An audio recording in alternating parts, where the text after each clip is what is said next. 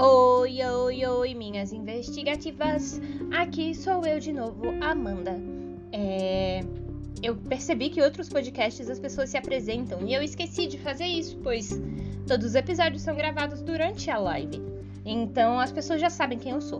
Mas eu sou Amanda, eu sou psicóloga e estudo crimes. Vai, vai resumindo por aí. É...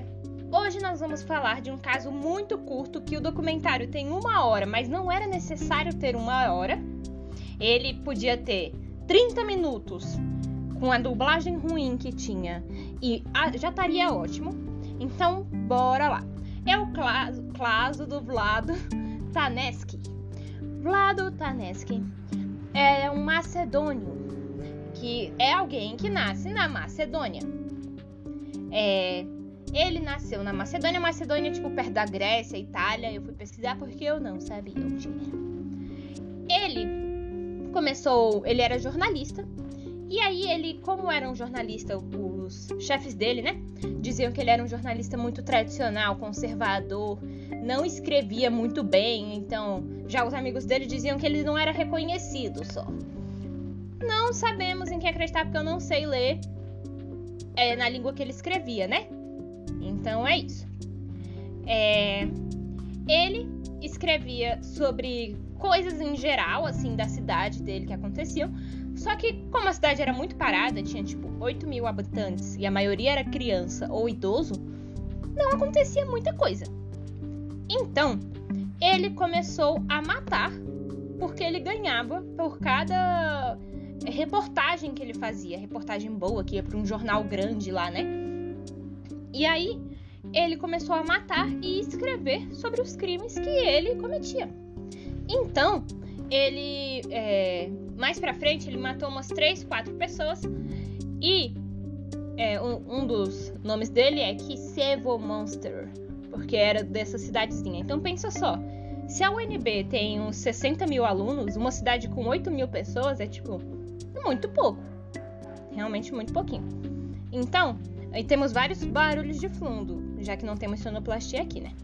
Então, aí este homem, em 2005, matou a primeira vítima dele, uma idosinha faxineira que trabalhava para ele. Todas as vítimas dele foram idosinhas faxineiras, todas parecidas com a mãe dele. E um detalhe interessante é que a mãe e o pai dele tinham morrido há pouco tempo. Dan, dan, dan, dan. E a esposa dele tinha se mudado com os filhos há pouco tempo também. Dan, dan, dan, dan. Então, ele estava sozinho é, e podia, enfim, viver a vida dele do jeito que ele achasse melhor e ele começou a é, matar essas idosas. Ele foi descoberto porque ele dava muitas pistas que a polícia não tinha é, divulgado para ninguém e era um crime numa cidade pequena, né? A polícia não tinha divulgado para ninguém e ele escrevia as coisas tipo: ela foi encontrada enrolada com um fio de telefone enforcada, o mesmo fio que foi usado em sua morte. E aí, é. Tipo, estranho. Ó, e Ezo comentou aqui na live que é meio bizarro ele cometer atos fuk-fuk, porque ele estuprava as mulheres, né? Com mulheres justamente parecidas com a mãe. Pois é. Aí, como é um caso que não é muito aprofundado o estudo nele, né? E provavelmente se a gente encontrasse, eu não sei ler a língua do país, é, não dá para saber mais. E ele também, é, ele morreu por suicídio no, na cadeia. Então, antes dele ir para julgamento até.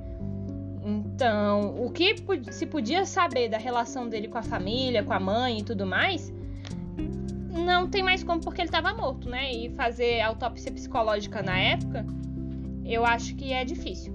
A autópsia psicológica é um procedimento que normalmente se faz quando quer entender melhor é, um suicídio ou um homicídio meio suspeito, assim. Então, é um procedimento que agora está começando a ficar mais conhecido. Mas enfim, ele morreu um dia depois de ser preso. Isso foi Ieso disse aqui pra gente. Isso foi em 2008. E diferente da maioria dos serial killers, ele tinha 56 anos. Então, assim, ele estava numa faixa etária bem mais é, velha e ele precisava. É, ele tinha vítimas que se encaixavam nesse perfil dele também, pessoas quem ele sub, conseguia subjugar. Ele sempre matava enforcada com fio de telefone, torturava as vítimas, deixava elas sempre é, presas e sob muito controle. E. É... Ai, mãe! Ai, que susto, caralho! então, gente, esse susto que eu levei foi o Pedro. Quem não conhece o Pedro, ele vive aparecendo na live, é o guapo. E ele me deu um sustão, porque eu estava vestida de coelho, sem visão periférica. A minha mãe abriu a porta de casa para ele e ele entrou aqui e me deu um susto. E aí eu precisei parar alguns minutos para me recompor. Acho que vocês conseguem escutar eles ao fundo. Não tenho certeza. Ó, eles estão falando sobre cachorro quente. Mas a história era essa. A história do criminoso lá. Não sei se eu esqueci mais alguma coisa. Mas o ponto essencial era que ele contava coisas que a polícia não tinha dito para ele no. É, tinha dito para ele, ele contava lá, redigia e pá. Ele era amigo, tipo, essas pessoas tinham ido no casamento dele. Então, a polícia conta que, tipo, das 8 mil pessoas que tinha lá, tinha é, pela área da morte que fosse possível é, de realizar esse crime, tinham 10.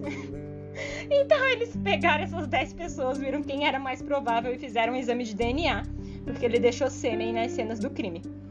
Além de que ele deixou roupas dele do lado do corpo de uma vítima. Então, assim. Ai, eu tô rindo que ainda tô, tô nervosa. Mas é esse o caso, gente. É, me sigam no Instagram, em todos os lugares, é criminalmente. Na Twitch nós gravamos aos sábados os nossos casos. É... Às vezes jogamos outras coisas, fazemos outras coisas, mas é isso. Beijinho, beijinho. Tchau, tchau. Não cometam crimes e não deem susto nas pessoas, elas podem morrer de infarto.